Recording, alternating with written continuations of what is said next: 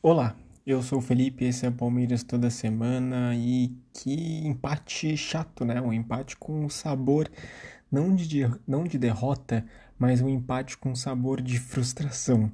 É, o Palmeiras jogou hoje no Allianz Parque às 16 horas contra o Atlético Mineiro e esse que era um embate é, dos dois maiores times brasileiros atualmente.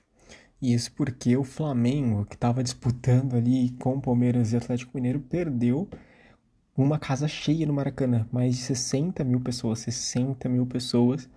E o time do Paulo Souza perdeu de 2 a 1 do Fortaleza com um golzinho no final. o Fortaleza abriu o placar, o Flamengo acabou empatando com Everton Ribeiro e depois o Fortaleza, o poderosíssimo Fortaleza, vai lá e faz um gol no finalzinho no Maracanã lotado. É, então, hum, sobrou aí entre os maiores do Brasil atualmente o Palmeiras e o Atlético Mineiro, porque o Flamengo ele desceu um pouco o nível, por incrível que pareça, depois da saída do Renato Gaúcho. Então, o Palmeiras e o Atlético Mineiro fizeram esse duelo, que era um duelo mais esperado, é um duelo é, de Libertadores, com aquele retrospecto, né, que o Palmeiras ganha no final do jogo com o gol do Dudu, com a corrida do Verón. Então tem muita coisa envolvida, inclusive muita coisa mesmo, né? Porque, por exemplo, o Nátio Fernandes, ele era um cara que antes de jogar no Atlético Mineiro, ele jogava no River Plate. E o Nath Fernandes estava no time do River Plate que perdeu para o Palmeiras de 3 a 0. E ele não esqueceu.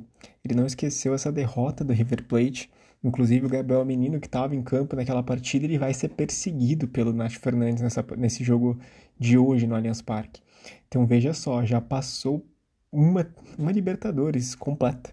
Desde esse confronto com o River Plate e o Nath Fernandes continua com isso na cabeça. Então imagina se o Nath Fernandes ele tá revoltado assim, imagina o próprio time do River Plate. Imagina se a gente chega para enfrentá-los novamente. Vai ser uma loucura, vai ser sangue no olho total, total. Bom, o Palmeiras e o Atlético Mineiro fazendo assim um comentário sobre a partida no geral. O jogo começou bom, começou intenso, é, muito cá, até que na, na primeira metade do, do, primeiro tempo o jogo ele começa a ficar mais truncado. O Atlético Mineiro é um time que faz muitas faltas. Isso eu achei que era algo do Cuca, né? O Cuca para tentar é, amenizar o contra-ataque do Palmeiras, etc. Mas deu para perceber hoje que não é uma técnica, não é uma tática só do Cuca, mas também do Mohamed, que utilizou desse artifício aí para parar muitas jogadas do time do Palmeiras. É, então o Palmeiras não conseguiu sair na velocidade muitas vezes, o Palmeiras tava assim, assim que eles recebiam a bola no meio de campo, era muitas vezes recebido com falta, então foi complicado para o Palmeiras conseguir armar a jogada. E claro, o meio-campo um pouco abaixo do normal, porque o Rafael Veiga, ele acabou sentindo logo depois do que 10 minutos de partida num pique que ele dá para pegar uma bola, disputar uma bola com o Everson do Atlético Mineiro. Então, o que acontece, né? O Rafael Veiga, então, ele sai machucado, ele até tenta continuar, mas ele vê que ele não tem condições de jogo, e ele pede para ser substituído, e o Abel, ele decide colocar o Rafael Navarro. E esse foi um erro do Abel. É, claro que o Abel não tinha como prever o jogo do Rafael Navarro, mas o Rafael Navarro não entrou nada bem nessa partida. Foi um péssimo jogo do Rafael Navarro. É, ele não conseguiu disputar muitas bolas, ele não conseguiu é, dar profundidade para o time, é algo que o Rony, jogando lá na frente, lá centralizado ao meio, ele consegue fazer mais do que o Navarro. Então foi uma partida ruim, o nosso meio campo ele acabou desfalcado e além de tudo, é importante dizer, o Palmeiras não teve apenas Rafael Veiga de desfalque, o Palmeiras foi desfalcado em muitos níveis. O Palmeiras estava sem o Everton, estava sem o Gustavo Gomes, estava sem quem mais? O Danilo Uh, então, assim, são jogadores muito importantes. O Kusevich também. São jogadores muito importantes que acabaram ficando de fora por conta desse regulamento da CBF. O Atlético Mineiro estava sem alguns jogadores também, é, mas eram jogadores que estavam mais no departamento médico do que convocados, né? Com exceção, acho que do Guilherme Arana. Todos os outros não eram. O de Godin, né? Mas o Godin já não era titular do Atlético Mineiro. Então não existe essa desculpa. O Atlético Mineiro estava muito mais completo do que o time do Palmeiras. E, bom, o Palmeiras ele vai ter uma grande chance. No final do primeiro tempo, eu não lembro quem fez o toque. Acho que foi o Zé Rafael. É, é um toque em profundidade para o Rafael Navarro e essa que foi a maior chance de toda a partida para os dois lados. Tanto por Palmeiras quanto pro Atlético Mineiro. O Rafael Navarro ele vai ficar cara a cara com o goleiro e até num lance um tanto semelhante com o Daverson no jogo contra na final contra o Flamengo, né? É, o Daverson naquela ocasião ele vai tocar do lado direito do Diego Alves e hoje o Rafael Navarro toca no lado esquerdo do Everson e erra, e erra por muito, né? O Rafael Navarro talvez nervoso, talvez afobado, ele é um jogador novo, ele não consegue acertar esse gol. É, o que é uma pena, o que é uma pena porque são coisas. Depois desse lance do Rafael Navarro, não vai existir um outro lance de perigo para ambas as equipes. Não vai ter nada parecido com isso.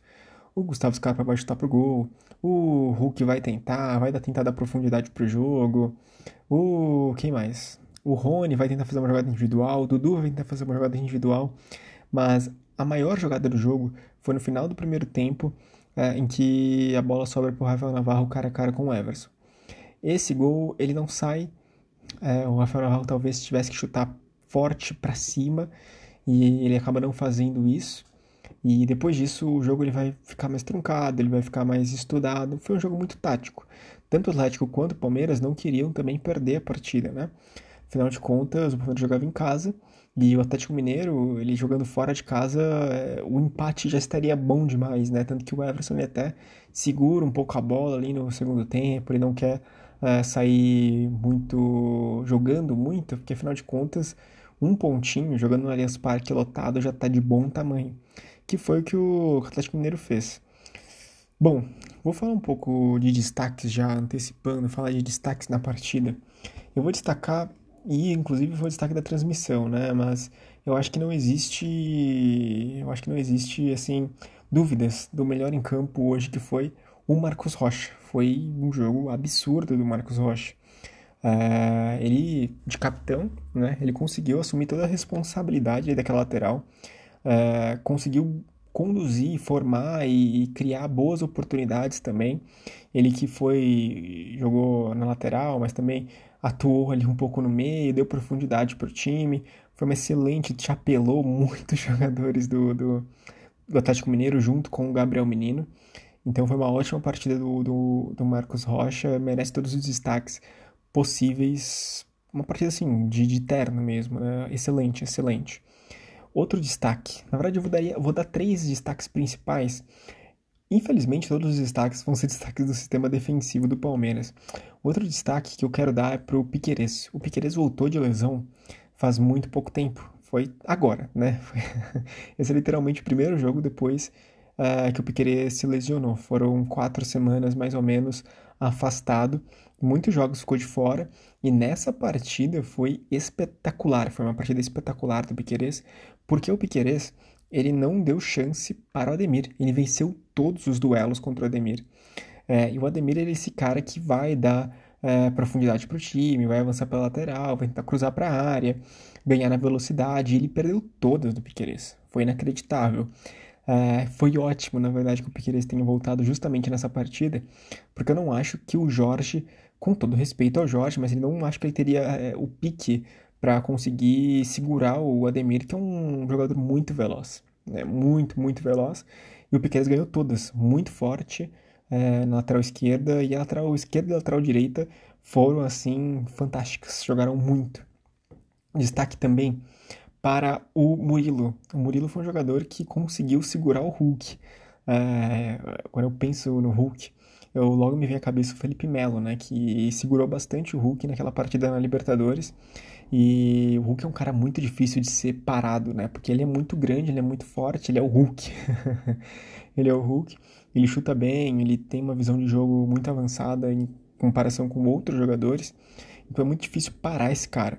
E o Murilo conseguiu. Então o Murilo, uma partidaça do Murilo conseguiu uh, segurar o principal nome do time do Atlético Mineiro, que foi ineficaz. Não jogou nada o Hulk hoje.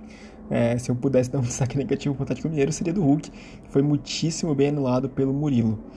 Um outro destaque, eu quero dar muitos destaques na partida de hoje, né? Eu quero dar destaque para o time, para o de defesa inteiro do Palmeiras. O Luan também, né? O Luan, porque o Luan ele volta de uma lesão é, que ele fica quatro meses afastado depois do Mundial, né? Ele acaba sofrendo essa lesão. E é, quando a gente pensa em jogadores que voltam de lesão, é, você pensa que esses jogadores eles precisam de um tempo para recuperar o seu ritmo de jogo, para conseguir voltar a jogar da forma como eles jogavam antes, né? Para entrar novamente naquele, hum, aquele sistema de jogos a cada três dias, etc. E o Luan conseguiu jogar muito bem hoje, tá? Então o Luan voltou do nada, foi foram quatro meses de preparação, de recuperação, e ele voltou como se não tivesse parado. Né? Foi uma partida excelente do Luan também. Quero dar mais um último destaque. O meu último destaque vai ser para o Gabriel Menino, que jogou muito bem. O Gabriel Menino, é... no meio-campo do Palmeiras, eu acho que ele foi o melhor. Considerando o Zé Rafael, Scarpa, o Veiga, que infelizmente acabou saindo, e o Dudu, o Gabriel Menino foi o que saiu melhor porque ele conseguiu segurar bem a bola num bom sentido, né? Ele conseguiu, digamos que, conduzir boas jogadas no, no sistema tanto defensivo quanto ofensivo do time do Palmeiras, jogou com vontade, vai receber um cartão amarelo de uma falta que recebeu do Nath Fernandes, o Nath Fernandes muito irritado ainda pela questão da Libertadores. O Gabriel Menino vai receber um cartão amarelo que, ao meu ver, foi injusto, porque o Nath Fernandes que provocou o lance. Mas enfim, não controlamos essas coisas. E foi uma partida muito boa, muito boa de fato do Gabriel Menino, que está nesse movimento de, de voltar a que ele era antes, né? E agora mais do que nunca, eu acho que eu me sinto cada vez mais confiante em relação a esse jogador. Marcelo Lomba também, boa partida. Em relação aos destaques positivos, já foram vários, são esses. No geral, para mim, o melhor jogador em campo do time do Palmeiras foi o Marcos Rocha, e um pouco ali atrás está o Piqueires, tá? Então, o Marcos Rocha e Piqueires dois maiores jogadores da partida de hoje. Destaques negativos. Quem foram os destaques negativos do time do Palmeiras hoje? Olha, alguns jogadores abaixo da média. É... O maior de todos foi quem? Vou deixar para vou deixar para o final o maior de todos, né? O maior destaque negativo. Mas o Zé Rafael foi um jogador um pouco abaixo do que o normal. Não foi mal, mas foi um pouco abaixo do que o normal. Dudu também não foi muito bem. É, teve um lance que o Dudu ele faz um drible bacana, mas se ele toca a bola, ele coloca o Rony em uma excelente condição. Ele resolve chutar direto pro gol. Quando ele corta para dentro, né? Essa é uma jogada bem comum do Dudu, é do meio Robin. Robin do ex-Bayern de Munique, né? Que faz sempre essa jogada cortando. O Dudu corta, mas ele podia tocar a bola. Se ele tocasse a bola, ele deixaria o Rony é, com mais condições. Não que o Rony fosse acertar, claro, a gente não pode também é, jogar nessa, no terreno das possibilidades. Mas eu acho que seria uma jogada talvez com mais perigo. Uh, o Dudu, o Zé Rafael um pouco abaixo também. O Gustavo Scarpa ele foi um jogador que foi muito criticado. Eu também acho que o Gustavo Scarpa ele não fez uma partida fantástica, fenomenal. Mas mesmo assim, eu não acho que ele tenha sido abaixo, sabe? Eu acho que ele manteve assim uma média, não foi diferente é, mas foi uma partida na média do Gustavo Scarpa. Né? Ele está sendo muito criticado agora porque ele manifestou o desejo de sair do Palmeiras. Ele manifestou o desejo de querer ir para a Europa. E isso, isso é algo que pega o torcedor, né? Eu entendo. É, eu acho que talvez a revolta do torcedor. Mas eu não acho que a partida do Gustavo Scarpa tenha sido uma partida muito ruim, muito abaixo. O pior jogador em campo, como algumas pessoas disseram. Para mim está bem longe disso. É, foi uma partida mais na média. Não foi uma partida diferente, mas ele criou algumas chances de perigo, né? Alguns cruzamentos foram, foram bastante efetivos, só faltou ali uma finalização final para gente acabar decidindo. E claro, o maior destaque negativo da partida de hoje não poderia ser outro, é o Rafael Navarro. Infelizmente, o Rafael Navarro, eu sou um cara que gosta, eu não gosto de criticar jogador. E eu sou um cara que gosta do Rafael Navarro, né? Depois daquela partida na Libertadores, em que ele marcou quatro gols, pô, é, você espera muito do jogador. E só que ele é um jogador muito novo, ele acabou de chegar no time, ele ainda tem muito a desenvolver, ele tá jogando contra o maior time é, do Campeonato Brasileiro, que é o Atlético Mineiro, é, enfim. São algumas desculpas que a gente tenta dar para perdoar um pouco o Rafael Navarro, mas foi uma partida um tanto quanto ruim para ele, né? Não sei se ele não estava preparado para entrar psicologicamente, afinal de contas ele entrou logo no primeiro tempo, 10 minutos, enfim, não sei se ele estava focado diretamente no jogo, né? Foi um jogo tanto quanto surpreendente para o Navarro. Além do Navarro, é... além do Navarro não, né? Mas o Abel ele vai colocar outros jogadores novos para jogar e eu que fui, só quero fazer uma correção em mim mesmo, né? Porque eu falei que o Abel ele não gostava de usar base e dessa vez ele colocou os jogadores mais novos, né? Então ele colocou o Gabriel Veron É, ele vai colocar o Pedro Bicalho e o Fabinho, e claro, o Rafael Navarro também, que é um jogador que não é da base do time do Palmeiras, mas é um jogador mais novo. É, o Bicalho, o Fabinho e o Verón, que não conseguiram jogar muito bem, afinal de contas eles entraram faltando quase nada é, de tempo, então não dá para julgar a partida desses jogadores. Mas é bacana ver eles entrando. Eu acho bacana, eu acho que legal que eles ganhem mais ritmo, mais tempo. Talvez é, se o Gabriel Verão tivesse entrado desde o princípio no lugar do Navarro, talvez fosse diferente. Mas também não dá pra gente ficar pensando nesse terreno das possibilidades. Foi um jogo bom no final das contas, eu acho, porque o Palmeiras ele consegue um empate dentro de casa, ou seja, mantém esse retrospecto sem, é, sem derrotas, o que é importante. E pensando assim, o Palmeiras está cheio de desfalques. Danilo, Everton, Gomes. É, são, destaques, são desfalques muito importantes pro, pro, pro funcionamento do time, né? O Rafael Veiga. Então, um 0 a 0 contra o Intese, melhor time, melhor elenco, mais bem pago do Brasil, foi um resultado bacana. acho que 0 a 0 claro, tem aquele gosto amargo, né, da frustração de não ter decidido esse jogo é, com o Rafael Navarro no final do primeiro tempo, mas se a gente pensar friamente, não foi um resultado muito ruim. Foi um resultado ok, considerando as nossas adversidades. E, cara, não é, não, é, não é bom perder pontos contra esses adversários diretos contra o título.